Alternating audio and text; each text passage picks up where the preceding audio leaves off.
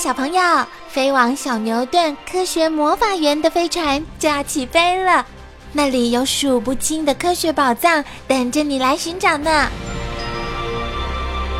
小朋友也可以请爸爸妈妈下载小牛顿 APP，到手机或平板上看好多有趣的动画电影哦。好了，小朋友，快快系上安全带，开始我们的奇幻之旅吧！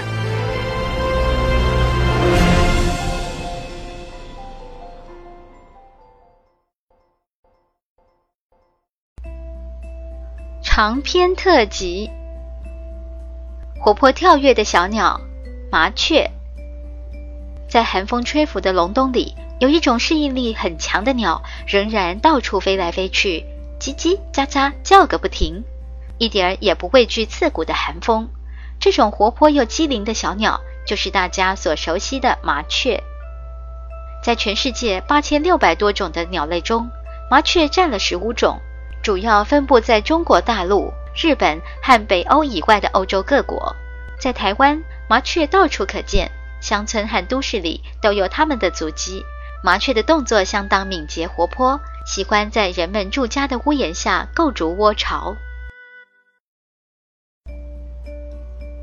冬天的食物，有一些寒冷的地方，大雪纷飞，麻雀们却仍不畏寒冷，翩翩地飞来。哇，好鲜红的柿子，一定很好吃。他们在一棵枯树上发现了成熟的柿子，便高兴地飞下来啄食。成熟红嫩的柿子在冬天里特别香甜，因此在食物缺乏的冬天，柿子树常是麻雀群聚的地方。爱玩耍的麻雀，吃饱喝足了。淘气的麻雀们兴高采烈地在雪地上打滚、伸懒腰，哇，真过瘾！冰凉的雪粒渗入翅膀内，使得麻雀又叽叽喳喳高兴地叫了起来。爱玩耍的麻雀不仅喜欢在雪地上打滚，而且也喜欢在沙堆上玩泥沙，在水池边戏水。除此之外，它们也时常做日光浴，以清除掉身上的污垢，保持身体的清洁。雪地中觅食。经过刺激的雪地热身操之后，肚子也差不多饿了。你瞧，麻雀们正在白茫茫的雪地里找寻人们吃剩的食物。在冬天里，只要是可以吃的食物，对麻雀来说都是无价之宝。当柿子树上的果实被吃光了以后，麻雀就必须到处觅食。它们不但抢着吃喂鸡、喂狗的食物，连垃圾场里的残饭剩菜也不放过。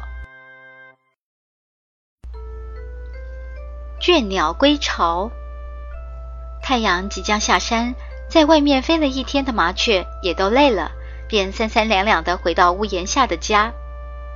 麻雀们为了觅食，每天一大早就出门，直到夕阳西下才回来。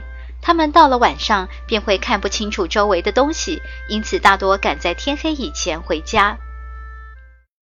一只麻雀蹲在屋檐下的老地方，把头埋在翅膀中保暖，浓浓的睡意慢慢的涌了上来。唉，春天怎么还不快点来呢？春天来了，大地在春风的吹拂中苏醒了，百花盛开。到处可听到蛙鸣、鸟叫声，好不热闹。麻雀更是高兴的吱吱喳喳，飞来飞去，雀跃不停。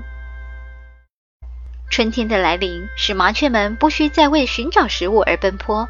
多数的昆虫在春天里特别活跃，例如鸣铃、毛虫、芒，以及蝶和蛾的幼虫、蚯蚓、蜘蛛等等，都是麻雀喜欢吃的食物。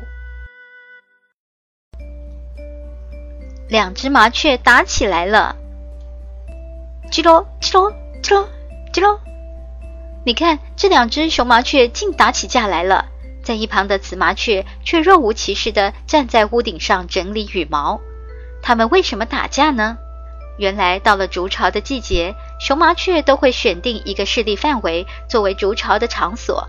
如果有其他雄麻雀闯进来，就以打架来解决，打输的一方就被赶出去。在台湾，每年的三月到七月是麻雀的繁殖期。这段期间，雌雄麻雀经过几次追逐，便进行交配，准备生蛋，建造一个温暖的窝。这对新婚的麻雀夫妇开始为筑巢而忙碌了。他们不断地从外面衔回来许多干草、枯叶或细线，再加上自己的羽毛，便在屋檐下一圈圈、一层层地筑起巢来了。忙碌了十天左右，终于完成了一个坛子状的窝巢。通常，麻雀喜欢把巢筑在屋檐下、墙壁裂缝中，甚至筑在热水器上的空隙里。五个麻雀蛋。四月初，雌麻雀在新筑好的巢中生下了五个蛋，蛋壳是白的，上面并有灰黑色的斑点，形状很像乒乓球。从此，麻雀爸爸和麻雀妈妈便开始轮流孵蛋，安心的等待小宝宝的降临。通常，麻雀在一年中可生两次蛋，每一次四到八个，繁殖率很高。雌麻雀在生完蛋后，便拔下腹部的羽毛，垫在窝中保暖，以便孵蛋。雏鸟破壳而出，雌雄麻雀轮流孵蛋，直到第十三天，一只只全身光秃秃、眼睛都还没睁开的雏鸟，自己啄破蛋壳出来了。雏鸟大约在第三天才开始慢慢的长出羽毛。而眼睛则要等到一个礼拜以后才看得见，因此在这段期间，它们仍然生活在双亲的羽翼之下，受到周全的保护。